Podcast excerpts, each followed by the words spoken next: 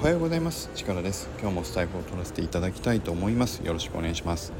このラジオは僕が日々感じることやぼんやり思っていることなどの自分用のメモとして僕の視点から見たアウトプットを日々積み重ねていくスタイフになります。お気軽に聞いていただけると嬉しいです。それではよろしくお願いします。ということで今日は結論からお話しさせていただくと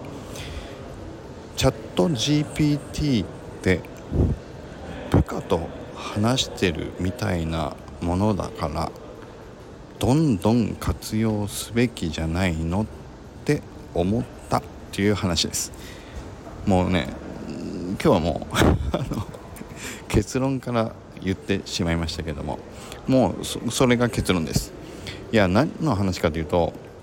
前もちょっと話しましたけどチャット GPT を仕事で使ってる方ってどのくらいいますか？普段の業務とか会社でチャット GPT 開いてガンガン使っている人って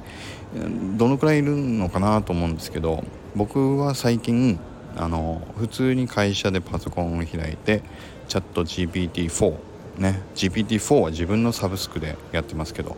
それを結構よく活用することが増えてきております。で前も言いましたけど何によく使うかっていうと英語の、まあ、会社のドキュメントを、まあ、公開されてるものですけどだから公開されてるものを、まあ、日本文に直すと。でこれって昔はよくやってたのが、まあ、業者にお願いをして日本語訳をすると。でかなり広いんですよ。だからそれをまあチェックをして綺麗な日本語に直してあのー、ね公開するみたいなことをよくやるんですけど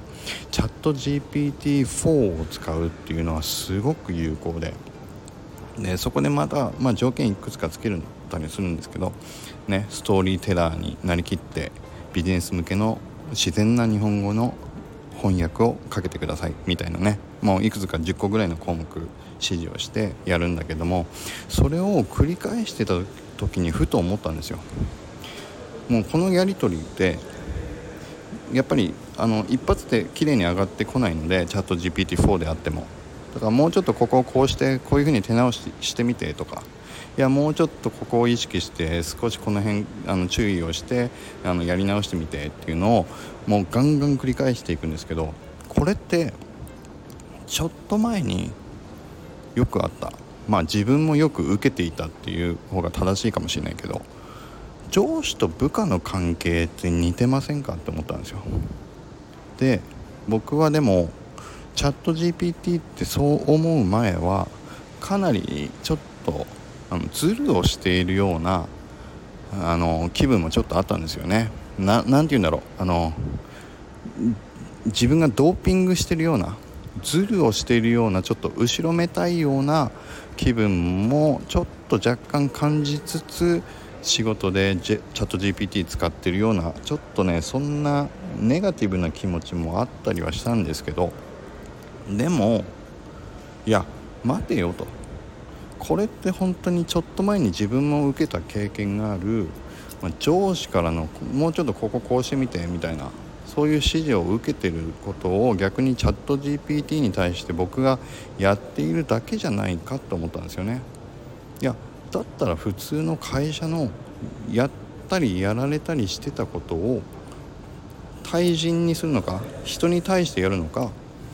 チャット GPTAI に対してやるのかが変わっただけでしかも AI の方が即レスですよその場で。待つ必要なく。ガンガン改善を案を出してくるっていうね。いやこれってむしろ普通のことじゃないっていうふうに思ったんです。だから あの要は何を今日は言いたかったかというと AI チャット GPT を仕事で活用することにちょっとでも後ろめたさを感じる方がいたとしてもいやそれって会社が今までやってたこと。だからまあ人が何かねファックスを送ったり電話したり文章を郵送したりってしてたのをファックスじゃないや E メールにしたりし始めたのと一緒で人人がやってたことをもう機械化した。システムを使うようになったっていうね。それだけの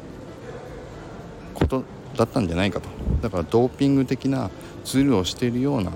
あの感覚をもし持ってるならもう全然そんなことを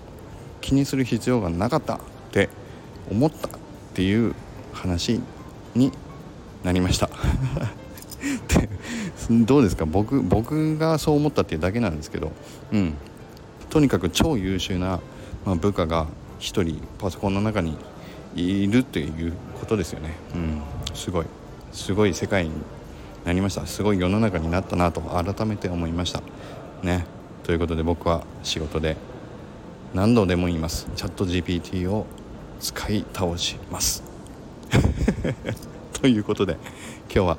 以上になります。それではまた。今日も良い一日を。